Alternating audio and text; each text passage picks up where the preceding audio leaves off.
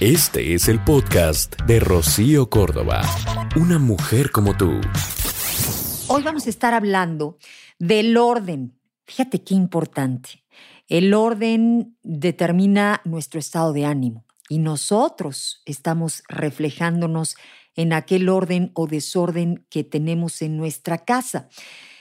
Estaba yo leyendo el libro de Marie Kondo, esta mujer autora de este bestseller mundial que se llama La magia del orden, la felicidad después del orden, y, y esta mujer se volvió literalmente toda una autoridad en el tema.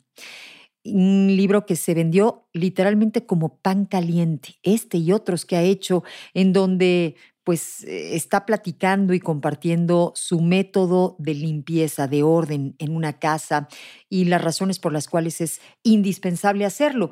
Esta mujer de origen japonés platica justamente de cómo tienen los japoneses esta tradición de, de limpiar la casa, de acabar para el año nuevo. Y es que es algo verdaderamente importante. Las palabras ordenar y limpiar tienen un peso eh, importante entre las personas de este país que es tremendamente civilizado. Pero también nos explica justamente que ordenar y limpiar pues son dos palabras muy diferentes. Em, por ejemplo, la palabra ordenar tiene que ver con las cosas y limpiar, por supuesto, con, con la suciedad. La responsabilidad por el desarreglo o el desorden recaen al 100% en el individuo. O sea, en, en cuántas cosas adquieres o cuántas recibes. El desorden tiene que ver con no devolver este, pues, las cosas a su lugar que ya tendrían asignado. Este, cuando una habitación se desordena sin que nos demos cuenta, este, pues somos nosotros los únicos causantes. Poner orden significa entonces enfrentarnos a nosotros mismos. En cambio, la suciedad se acumula sola. Eh, esto significa limpiar Em, pues todo aquello que se empolva, ¿no? O sea, limpiar significaría pues enfrentarnos a la naturaleza, a esto que pasa con regularidad y que no lo determinamos nosotros. O sea, orden y limpieza son dos cosas distintas que tenemos que hacer. El orden lo tenemos que mantener y la limpieza digamos que es una constante. Este es el tema, porque todo esto refleja muchísimo de lo que llevamos dentro. Y esa magia del orden puede venirte a aligerar la vida, hacerte que te sientas, eh, digamos que liberado o liberada, más entusiasmada para hacer cosas ahí dentro, en ese espacio, en tu casa. Y yo sé que, pues que eres de esas personas que ha tratado de mantener en algún momento dado el orden en tu casa.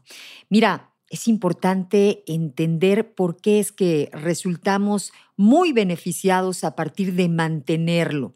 Esta es la clave para tener una mente despejada, sin estrés. Hay un estudio que se hizo recientemente hecho por el Instituto de Neurociencias de Princeton, en donde se demostró que el desorden no solo nos, nos aumenta los niveles de estrés, sino que además nos provoca, digamos que una mayor sensación de pesadez, de cansancio.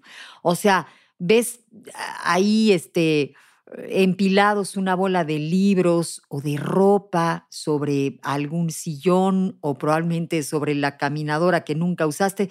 Y, digo, levantarte ahí, empezar tu día, levantar los ánimos, estirar las ganas, se complica. El desorden favorece a este desgaste mental. Así que nos conduce, digamos que a la frustración, al enfado.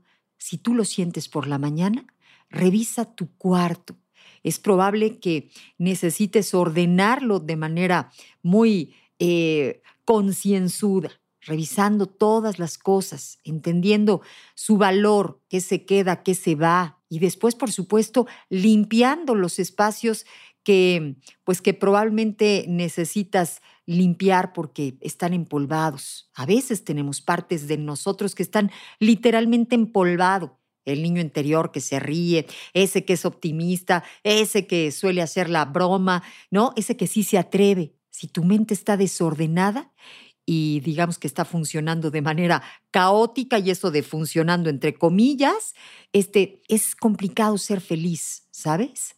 No solo es importante poner orden en nuestra casa, también tenemos que poner orden a nuestros hábitos, a nuestros horarios. Tener horarios regulares es indispensable para sentirnos mejor, para funcionar mejor. Son muchísimas las personas que tienen, digamos que la idea de que el orden suele ir acompañado de la rigidez de carácter. Y no, resulta que una persona ordenada puede tener mucho más paz mental, puede tener esta facilidad para adaptarse a los cambios. En la vida, digamos que no podemos aferrarnos a los extremos. O sea, el desordenado y el perfeccionista, vamos a ponerlos como en polos opuestos. Pero pero entre ellos digamos que hay muchas opciones disponibles. Y cuando somos muy rígidos y queremos conservar el orden a toda costa, claro que sufrimos muchísimo y hacemos que todos los que viven con nosotros pues también sufran. Así que vamos a encontrar un punto medio, vamos a empezar a respetarnos y mantener el orden es parte de ese respeto que te regalas a ti mismo.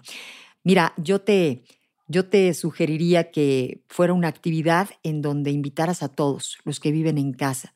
Entusiasmense con ese fin de semana en donde vamos a hacer que la magia del orden pues se sienta en toda su fuerza. Y entonces se pone música y entonces cada quien empieza a organizar su cuarto. Eh, no hay que sacar toda la casa porque pues, si por una u otra cosa no se acaba, la cosa puede terminar peor, pero vamos por partes, hay que sacar las cosas, hay que elegir liberarnos de todo aquello que no nos sirve. Es una liberación, ¿eh? O sea, saca lo que no utilizas. Marie Kondo dice, quédate con lo que te hace feliz. Y yo le agregaría con lo que es funcional. Todo lo demás deja que llegue a manos de las personas que sí lo van a poder aprovechar. Otra de las claves del orden es tener, pues claro, lo que necesitas a la mano en el momento en el que vas a hacer uso de ello. Hay que organizar las cosas en relación a cómo con qué frecuencia utilizas aquello. Pero también vamos a tener eh, digamos que todas esas cosas que nos van a permitir organizarnos, cajas, botes, armarios, eh, para mantener justamente las cosas en su lugar. Ojalá y todo aquello no quede apretado, que quede ligero para que lo puedas encontrar y acomodar. Y entonces también lo puedas utilizar, porque cuando las cosas están tan apretadas, resulta que lo de atrás ni lo ves, no lo usas, pero no te permite mover las otras cosas y tenerlas ordenadas. Haces elección. Mira, una vez que vayas ordenando y limpiando todos tus espacios poco a poco, vas a ver cómo tu mente literalmente se calma. Bueno, para darle un cierre a todo esto así muy bonito, eh, una meditación podría ayudarnos a poner en orden nuestros pensamientos. Date ese regalo, repito, lo puedes hacer tú sola o en pareja o en familia. Es bonito involucrar a todas las personas que están eh, compartiendo ese espacio, ¿sabes? Porque cuando uno limpia, valora el lugar limpio y lo conserva así, ordenado. Es importante que hables de esto, por supuesto, eh, con tus hijos. Y este orden va a cambiarle el color a, la sensación de tu casa, a ese momento que compartes ahí, que disfrutas en ese espacio. Y el orden y la limpieza se relacionan con esta mentalidad de pobreza. Y es que la pobreza es una actitud, es la actitud de desperdiciarse a sí mismo.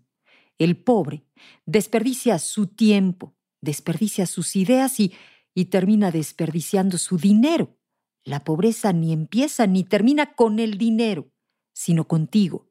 La forma en cómo te tratas define cómo la riqueza te va a tratar. Una vez una mujer me dijo, como es la habitación en la que duermes, así suele ser tu vida. Como está tu closet, así suele estar tu vida. Como está tu cama, así suele estar tu vida. Hace poco escuché que alguien dijo con acierto que las cosas se parecen a sus dueños. Tu coche eres tú, tu ropa eres tú, la colonia en la que vives eres tú y tus vecinos, tu celular eres tú, tu computadora eres tú, tu refrigerador eres tú, tu alacena eres tú. Y no, No estoy hablando del parecido físico, sino del intangible. Una persona limpia tiene cosas limpias. Una persona ordenada tiene cosas ordenadas. Una persona organizada tiene una vida organizada. Creo que la persona que quiere hacer mejoras consistentes en su vida empieza paso a paso, de menos a más, corrigiendo pequeñas actitudes, pequeñas acciones. Hace años fui a entrevistar a una empresaria ya mayor. La mujer tiene fama de haber tenido una enfermiza ética de trabajo, gracias a la cual construyó un poderoso negocio que hoy administran sus hijos. Mira, me dijo mientras sacaba su monedero, el dinero hay que administrarlo como si fuera medicina. No hay que cuidarlo, hay que valorarlo y respetarlo. La riqueza es producto del orden, de la previsión, de la limpieza, del respeto al tiempo, de la confianza en uno mismo. No eres rico porque tienes un millón de dólares en la mano. Al contrario, puedes tener un millón de dólares en la mano como resultado de ser rico. Esto que voy a decir Suena duro y, y por eso lo digo con cargo a las críticas. La mayoría de la gente con mentalidad de pobreza es sucia, es desordenada, son impuntuales, no valoran su tiempo y por eso muchas veces lo desperdician consumiendo televisión basura. Gastan lo poco que tienen en una cerveza y nunca en un libro. Como ve, no son pobres por el sueldo o por el trabajo que tienen, sino por la forma en cómo se tratan a sí mismos. Vive a partir de hoy una vida diferente. Orden es coherencia y la coherencia arroja resultados. Esto es amor. El podcast de Rocío Córdoba, una mujer como tú, en iHeartRadio. iHeartRadio.